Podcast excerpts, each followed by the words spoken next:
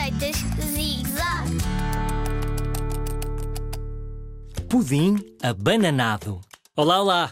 Sobremesas. Alguém gosta? Claro que sim. Temos hoje uma com um nome muito engraçado. É o pudim abananado.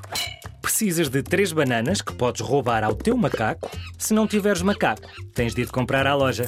Precisas também de um pacote de natas. Usa 4 colheres de sopa para as natas. Bananas, natas e só falta o chocolate. Vais usar 250 gramas de chocolate em pó. Tudo pronto? Vamos a isso. Descasca as bananas ou pede ao teu macaco, tu é que sabes. E pões numa tigela. Depois pisa, esmaga, pisa, esmaga, com um garfo. Sempre com cuidado. E quando estiver tudo quase numa papa, adicionas as natas. Já sabes, 4 colheres de sopa, nem mais uma. Oiê! E quando estiver tudo bem misturado, juntas o chocolate em pó.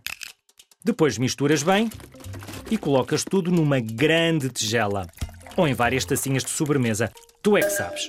Depois é preciso deixar o teu pudim no frigorífico.